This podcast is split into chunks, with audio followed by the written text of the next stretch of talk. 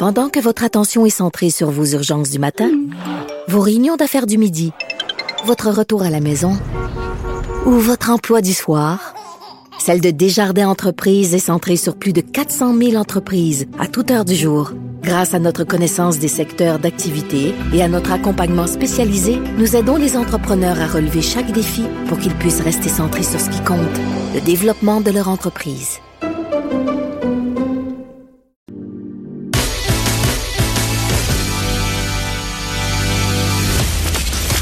Elle ne tourne jamais sa langue cette fois avant de parler.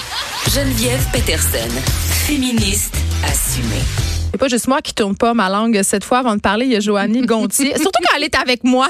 Ouais. On dirait qu'on découvre un autre côté de toi. Ben moi, je, moi, je peux facilement parler avant de penser, agir aussi avant de penser. Ça peut facilement me mettre dans le trouble. Puis ayant le privilège de travailler dans les médias, puis avoir un micro aussi, il faut que je fasse vraiment attention. Est-ce que tu t'as déjà fait une, une grosse niaiserie, toi, ou dit quelque chose que En tu as vraiment regretté, oui, par la suite? Euh, non, mais euh, il y a des chroniques que j'ai écrites que j'ai regrettées. Oh. Euh, mais regretter, c'est un bien grand mot. Tu sais, quand tu fais une chronique, Joanie, euh, tu donnes ton opinion à vif avec les informations dont tu disposes sur le moment. Hmm. Puis euh, quand le mouvement MeToo est arrivé, euh, je voyais beaucoup de témoignages dans le premier 24 heures euh, sur internet, puis je me disais, je trouve, j'avais fait une chronique sur le mouvement moi aussi qui, qui commençait là, c'était même pas encore planétaire le lendemain, puis le surlendemain ça avait fait boudage. Je m'avais dit, j'espère que ça viendra pas une espèce de de trip pour se faire des likes de Ouais. compassion parce que ça ça me tombe bien gros scénar là c'est un autre sujet dont on pourra parler l'espèce de marketing de la compassion là, faire Ouais. sa carrière sur le fait euh, d'avoir eu des problèmes de consommation Jouer la victime ouais, à un peu. l'excès pour attirer pour avoir de l'attention. Ouais, ça me gosse. Fait que j'étais comme, j'espère que, que ça sera pas ça, cette affaire-là. Et évidemment, les gens l'avaient très mal pris. Je pense que je m'étais mal exprimée. Et celle-là, je te dirais, cette chronique-là, euh, je la referais pas. Je la referais pas. Mais on apprend de ses erreurs. Puis quand on est payé pour donner son opinion, ben des fois, euh, Ouais.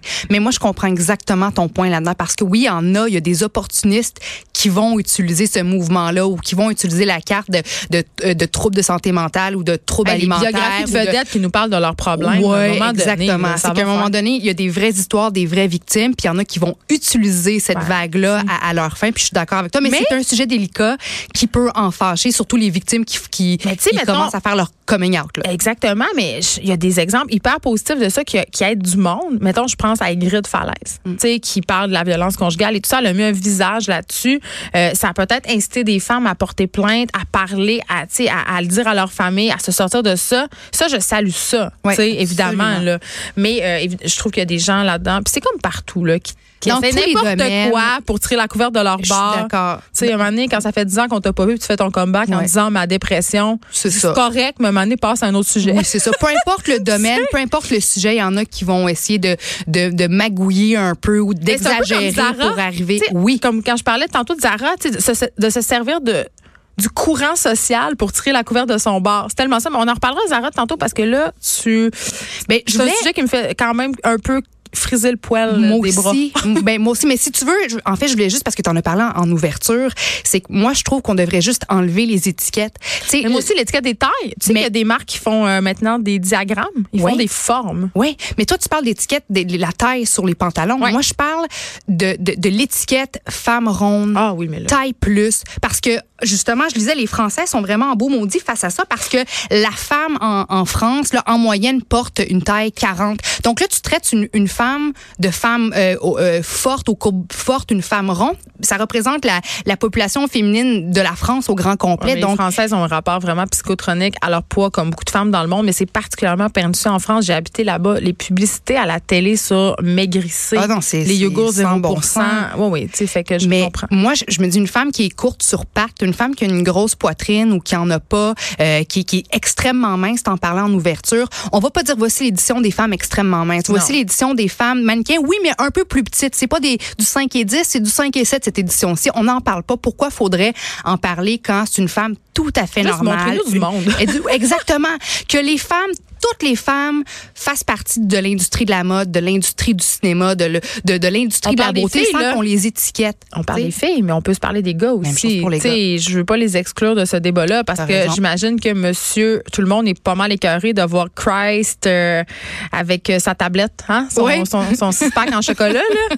Ça Oui, peut devenir oui. complexant. Là. Quiconque a déjà magasiné des bobettes masculines, là, et là là. Absolument, absolument. Mais la différence, je trouve, entre l'industrie masculine et l'industrie féminine, c'est que l'homme a le droit de vieillir. Ah, ben puis l'homme a le droit d'avoir du poil. Hey, j'ai essayé, Puis, j'ai essayé tu de sais, les rameuter avec nous autres. Là. Arrête. essayé de les mettre de notre bon, bord. C'est un autre, un autre, un autre dossier. débat. Ça me Oui. tentait de te parler aujourd'hui de marketing d'influence chez les jeunes. J'ai vu sur ton Instagram que tes bébés. petits amours rentraient à l'école aujourd'hui comme, comme bien des jeunes d'ailleurs. Mm-hmm. Est-ce que tu sais ce que tes enfants veulent faire plus tard dans la vie? Ah ben là, je l'ai dit, ma fille euh, Sophie, elle avait être youtubeuse.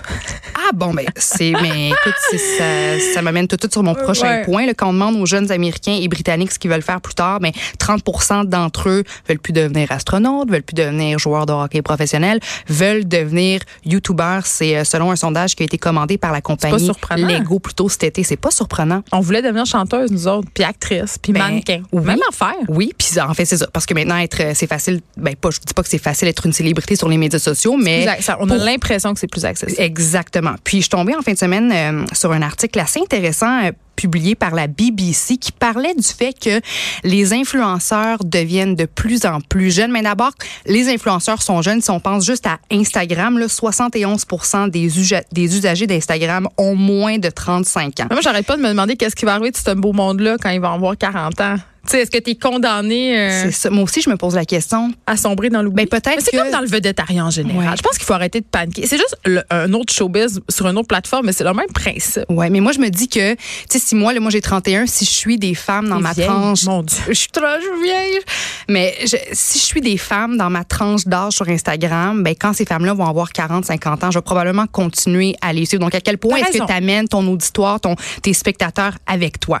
Mais oui, il y a de plus en plus de marketing d'influence qui cible les jeunes, les plus jeunes, les les ados deviennent euh, instagrammeurs vedettes et il y a même maintenant des parents qui créent des comptes Instagram pour leurs bébés. Pour leurs animaux de compagnie. Pour leurs animaux. Mais ça, ça c'est correct. Un animal de compagnie, ça me dérange pas. Mais un bébé, ça, j'ai un petit malaise avec ça. Puis dans euh, l'article de la BBC, on donne l'exemple de Ralphie Waplington, qui est une mère britannique qui a parti un compte Instagram pour son bambin de deux ans.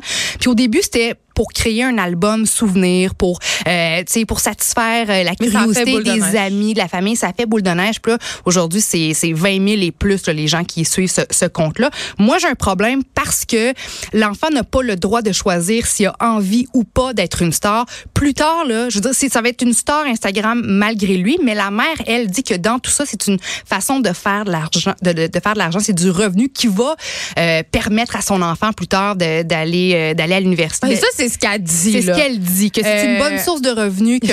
Mais je voulais savoir, toi qui es mère, tu une fille qui veut devenir youtubeur, c'est quoi ton, ton pouls par rapport à tout ça? Mais moi, deux affaires dans cette histoire-là. Moi, je pense qu'il faut se calmer avec les médias sociaux puis le côté euh, diabolique de tout ça. Là, je l'ai dit tantôt, je pense que c'est un autre star system. Moi, que ma fille veuille devenir youtubeuse, c'est la même affaire que ça me dit je veux devenir marimée. Dans ma tête, même affaire. Tu sais, c'est euh, c'est ce qu'elle consomme, c'est les vedettes qu'elle aime qui sont sur YouTube, euh, surtout YouTube en ce qui la concerne. Donc c'est normal qu'elle s'identifie puis qu'elle veuille devenir ça. Ouais. Mon rôle de maman là-dedans à moi, c'est comme quand ta fille veut devenir chanteuse, c'est de dire beaucoup d'appelés, peu d'élus. Ouais, ouais. Pourquoi tu veux faire ça? C'est-tu juste pour être connu? T'as-tu quelque chose à te dire? Hmm. Tu sais, fait que c'est un rôle d'accompagnateur. Après ça, c'est sa vie. Elle fera bien ce qu'elle veut. Ça, ça me stresse pas. C'est juste normal, tu sais. Ouais. Euh, Mais, mais là, là où moi, j'ai peut-être plus un petit bug, c'est avec euh, le côté subventionné de la patente. Puis les parents qui embarquent là-dedans. Euh, Il y a des enfants, tu sais, je parlais d'un petit gars en Corée du Sud qui s'est acheté une maison à 6 millions de dollars parce que c'est un- un- une star de l'unboxing. Tu sais, l'unboxing, c'est déballer des affaires euh, en direct là, sur. Là, on peut se questionner qui regarde ça, mais apparemment, pas mal de monde s'il peut générer autant de revenus. Ben, récemment, dans l'actualité, on parlait de la petite Coréenne qui avait acheté une maison de, Ben, de c'est 8 ça. millions de dollars, Boram. C'est ça, ben c'est Euh, ça, c'est. Bon, parfait. exactement ça. Donc, euh, tu sais, là, tu dis c'est vraiment une vraie industrie. Puis tu dis aussi, des fois, je vois du monde aller ces médias sociaux que je trouve qu'ils instrumentalisent leurs enfants, leur maternité, leur grossesse pour se faire commander du stock, se faire payer des poussettes, se faire envoyer du linge. Est où la limite? Parce que moi, pour vrai, je vais être super honnête, là, j'en ai des gens qui m'écrivent sur Instagram. puis Je suis pas énormément suivie. là. J'ai genre 5000 personnes. C'est pas beaucoup, là. Eh, puis j'en ai des compagnies québécoises qui m'ont déjà écrit pour me dire, hey, si on t'envoyait euh, nos vêtements, euh, tu Euh, non. Mais c'est Non. quoi? C'est parce que toi, en fait, là, au début, les, les comptes Instagram qui étaient suivis par des centaines de milliers de personnes ou même des millions de personnes, au début, c'était eux, les, les influenceurs euh, à qui on envoyait nos produits, qu'on payait pour, pour, euh, pour faire la Faire la publicité. de nos- promotion, Mais ben oui. maintenant, il y a tellement de gros, gros influenceurs qui créent plus d'engagement tant que ça. Là, moi, non. je, je, je suis abonnée à On en Kim a parlé, mais là, je la- les influenceurs génèrent plus d'influence. ben non, c'est ça. Donc maintenant, les compagnies vont vers les influenceurs un petit peu plus nichés. Quelqu'un, si toi, tu tripes sur le golf puis tu as juste 4000 abonnés, ben là, les, les 4000 abonnés sont réellement ceux qui te suivent parce que tu as une passion pour le golf. Puis là, les compagnies vont, vont vouloir bien plus euh, avoir des partenariats avec toi parce qu'ils savent très bien que ton message va réellement atteindre les 4000 abonnés, ce qui n'est pas nécessairement le cas pour ceux qui ont des millions, millions d'abonnés juste parce qu'ils sont cute en maillot de bain. On appelle ça le micro-influence. Euh, la micro-influence, C'est l'avenir peut-être euh, de tout ça. Là. Puis le marketing d'influence, écoute juste le, le nombre de fois que le terme influencer marketing a été tapé sur Google a augmenté de 325 en 2017. Puis c'est tellement lucratif, ben, à la fois pour les influenceurs et pour les compagnies. Puis selon des statistiques partagées par la firme Thomason, une compagnie ferait 6 piastres et 50 ch- pour chaque dollar que gagnerait l'influenceur. Donc si toi pour une photo tu fais 2000 dollars, ben la compagnie devrait faire elle à son tour 13 000 dollars juste en retombées que ton Ouais. post aurait euh, généré. Mais les gens sont tannés de ça. Ouais. Je te Ben, dirais, moi, là, je- les panneaux ouais. publicitaires sur deux pattes, là, je pense qu'on on commence à avoir fait le tour. Puis que les influenceurs, s'ils veulent continuer à générer autant de profits, vont devoir trouver une autre façon de se renouveler et revenir à cette fameuse authenticité qu'ils nous vendaient au départ. Avant qu'on se quitte, je veux qu'on se parle. euh, je parlais le September issue de Vogue. Oui. C'est la Bible des fashionistas. Oui. C'est attendu. Est-ce que tu as vu le documentaire euh, September issue où on Écoute, je l'ai vu, je, je, je disais, allez voir ça. là, Il faut absolument voir ça. je l'ai vu, mais ça fait longtemps, puis j'ai une mémoire à long terme vraiment. euh, Mais on veut savoir les coulisses derrière la fabrication de ce numéro-là qui suscite souvent la controverse, et là, c'est le cas. Oui. Ben, en fait, tu te rappelles, on a parlé du. Ben, parce que pour le magazine Vogue, l'édition de septembre, c'est la plus importante. Plus tôt cet été, on a parlé de Meghan Markle qui avait été sélectionnée comme rédactrice en chef invitée. Mhm. Ça avait fait couler beaucoup d'encre parce que là, les gens disaient qu'elle se concentrait trop sur elle-même, qu'elle voulait jouer à la vedette plutôt que de se concentrer sur, ouais, sur, sur, sur ses œuvres de bienfaisance. Euh, puis bon, est-ce que tu l'as vu, la, la, la couverture du, euh, du Vogue, du British Vogue? Non, je me suis gardé euh, cette petite surprise-là. Ben, c'est pas si mal. On- Il y, a- il y a 16 carrés. Euh, 15 carrés sont représentés par des femmes qui sont les forces du changement. On y voit Jane Fonda, Greta Thunberg, Laverne Cox, qui est la première, euh, en fait, euh, transgenre à faire euh, la couverture du Vogue britannique. Puis ça a été très, très, très critiqué. Mais le 16e carré, c'est un petit miroir. Le matériau, c'est comme de l'aluminium. Ah, Donc, on invite les femmes, oui, à avoir leur propre réflexion en tenant la copie du Mais Vogue pour qu'elles se sentent impliquées dans ce mouvement, les forces du changement. Puis malgré toutes les critiques, les copies sont sold out. Mais c'est quoi la critique? Je veux Ben, la critique, c'était que, c'était que Meghan, elle, a choisi d'épouser Harry, Ah, ne doit plus jouer les vedettes, devrait uniquement se concentrer sur ses charités, puis ses Ah, puis organismes à but non lucratif, patente, machin chouette. Donc, c'est ça un petit peu la critique. Mais malgré ça, les, les copies se vendent comme des petits pains chauds, Ben, c'est sûr. au point tel où, maintenant, aujourd'hui, sur eBay, il y a des gens qui vendent chaque copie, mais cinq fois le prix. C'est comme un- une, une- une édition pour collectionneurs. Oui, c'est ça. Fait que dès que je- ça- les, les copies ont- sont arrivées en kiosque le 2 août, là. Donc, il y en a qui, qui ont, qui ont pris des paquets de copies. Puis là, maintenant, ils les vendent à, à 19, 20 dollars, euh, justement, parce qu'il y en a plus, il y en a plus nulle part. Donc, on critique, mais on voit que la critique, c'est quand même euh, positif dans, dans ce cas-là parce que Parlez-en bien, parlez-en mal. oui, puis l'industrie des, des, des magazines, ça va pas tant bien là. Il y a moins de magazines qui se vendent, il y a moins de publicité aussi, de publicitaires qui veulent faire affaire puis puis acheter des spots dans les magazines. Donc là, de voir que les copies se vendent bien comme ça, ben tant mieux pour eux parce que maintenant, là, pourquoi est-ce que j'irais acheter un magazine pour voir comment J Lo s'habille, puis ce que Ben, on J Lo peut aller sur pense, Instagram. quand je peux juste aller sur Instagram et avoir tout ça gratuitement. Puis en terminant, écoute, je vais juste te parler de la- de, de l'édition euh, américaine de Vogue qui est parmi toutes les éditions de Vogue à travers le monde la plus populaire. Puis la couverture du Vogue, c'est censé être frappant, poignant, osé. Celle de Taylor Swift, parce que oui, c'est Taylor Swift qui fait la couverture de l'édition Vogue américaine, mais Bof. déçoit, déçoit un peu. Déçoit. Ben, que- Taylor Swift, en général, me ben, déçoit dans sa globalité. Ben, c'est beige un peu et beige un petit peu Taylor basic, Swift. un basic. Mais sur la couverture, dans le fond, on, on veut on veut faire une reproduction du fameux poster de propagande de propagande I Want You de l'oncle Sam, tu sais qui était avancé puis qui il pointait ouais. avec son doigt I Want You, c'est exactement ce qu'on reproduit avec une Taylor Swift en jumpsuit bleu qui, qui pointe euh, qui pointe puis c'est pas un peu douteux.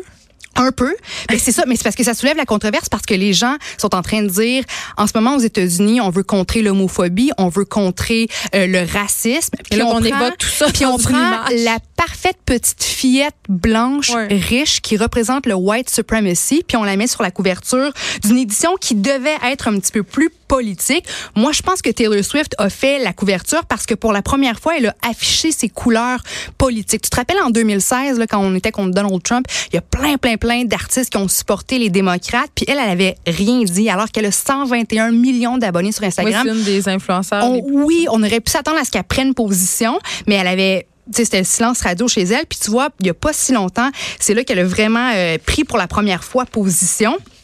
Elle a écrit, euh, ben en fait, elle a, elle a pris le temps de critiquer la, hum, la républicaine Marsha Blackburn pour ses positions anti-mariage gay, entre autres. Puis Mais c'est ça- payant de se mouiller. C'est pour ça qu'elle le ben, fait. c'est ça. Mais surtout, regarde bien ça, ap- a- après avoir critiqué Marsha Blackburn, elle a pris le temps de, de rappeler à ses abonnés que fallait s'enregistrer pour voter, qu'on ne pouvait pas juste arriver aux urnes puis penser qu'on a le droit de voter sans s'être préalablement enregistré. Puis juste après ce message-là sur ses médias sociaux, en 24 heures, là, il y avait 65 000 nouveaux voteurs qui étaient enregistrés. Puis tu vois, c'était les, euh, les, le MTV Music Video Awards lundi. Ben là, il est arrivé avec une espèce de, de costume euh, couleur arc-en-ciel. Puis encore une fois, son Qui message... évoquait la diversité qui sexuelle, évidemment. Exactement. Puis son message, encore une fois, était à saveur euh, politique. Elle a rappelé aux gens qu'ils pouvaient aller signer une pétition qui était en ligne, a demandé à la Maison-Blanche de répondre. Donc, on voit qu'elle commence tranquillement, pas vite, à se mouiller. C'est Ah, peut-être pour ça qu'elle a joué la Joanie. couverture du Vogue. Est-ce qu'elle commence Mais à se mouiller ou regarde. c'est dans l'air du temps, puis je pense qu'elle elle comprend qu'elle peut engranger beaucoup de dollars en surfant sur la vague. Je pense que dans le cas de Taylor Swift, malheureusement, Puis elle s'était fait critiquer parce que bah, pour pour sa pour son sa, sa non prise de position en 2016. Fait que là, devant tout ça. moi j'appelle ça du féminisme de salon de coiffure. Ouais. Mais ça, mais ça. Ben, on parlait d'op- d'opportunisme tantôt, Ben, de gens qui profitent de la vague. Mais Zara, euh, Zara, euh. Greta, non, je vais pas dire, je, je veux pas tu parler. vas- non, Non, non, non, non, non, Greta. non, non, je. Non, sais, je niaisais, je voulais pas aller là. Non, mais oui, il y a- comme une vague euh, politique, une c'est vague c'est féministe, c'est payant, c'est ça. Voilà. c'est. Écoute, c'était un plaisir, Ben, Joannie Gontier, de être avec nous la semaine prochaine encore. Et euh, ça sera l'occasion pour nous euh, de parler de toutes sortes de sujets comme aujourd'hui. C'est toujours un plaisir. Merci. Plaisir partagé.